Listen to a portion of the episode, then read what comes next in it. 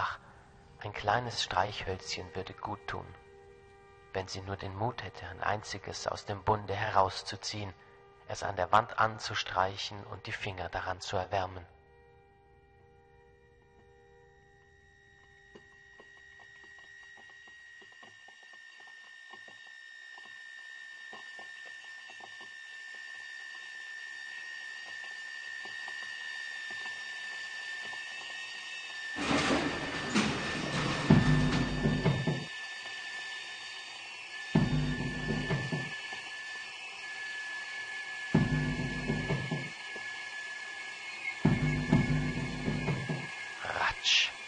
Wie es sprühte, wie es brannte.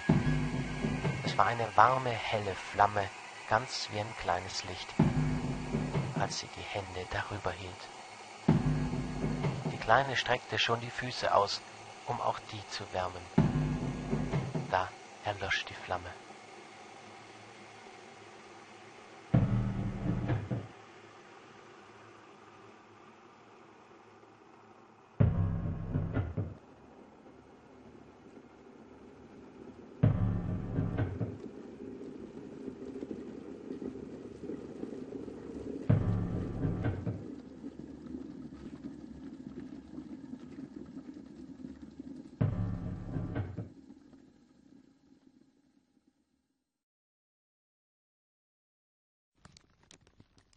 Ein zweites wurde angestrichen.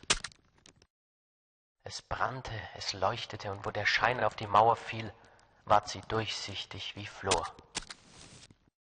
Sie sah gerade in das Zimmer hinein, wo der Tisch gedeckt stand. Ein schimmernd weißes Tischtuch war darüber ausgebreitet. Darauf stand feines Porzellan und herrlich dampfte die gebratene Gans, die mit Äpfeln und Zwetschgen gefüllt war. Und was noch prächtiger war, die Gans sprang von der Schüssel herunter und watschelte, ein Messer und eine Gabel im Rücken durch das Zimmer. Direkt auf das arme Mädchen kam sie zu. Da erlosch das Streichholz. Und es war nur noch die dicke, kalte Mauer zu sehen. Sie zündete ein neues Streichholz an. Da saß sie unter dem schönsten Christbaum, der war noch größer und noch reicher geschmückt, als wie sie ihn am letzten Weihnachtsfeste bei einem reichen Kaufmann durch die Glastür gesehen hatte.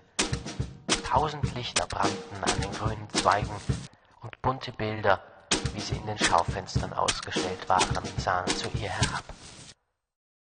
Die Kleine streckte beide Hände aus, da erlosch das Streichholz.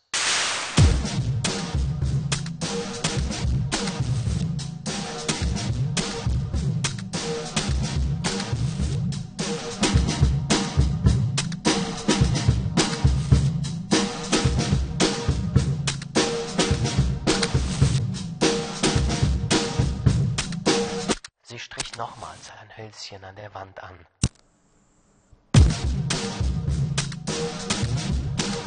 Es leuchtete ringsumher, und in dem Glanze stand ihre alte Großmutter, so klar und schimmernd, so mild und liebevoll.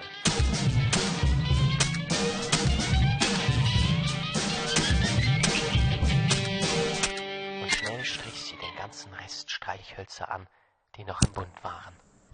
Sie wollte Großmutter so recht lange festhalten, und die Streichhölzer leuchteten mit einem solchen Glanz, dass es heller war als ein hellen Tag.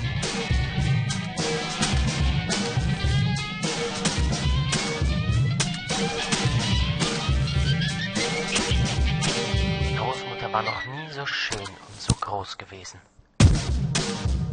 Sie nahm das kleine Mädchen auf ihre Arme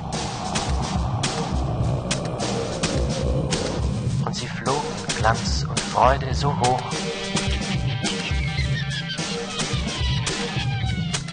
Und da oben war weder Kälte noch Hunger oder Angst. Sie waren bei Gott.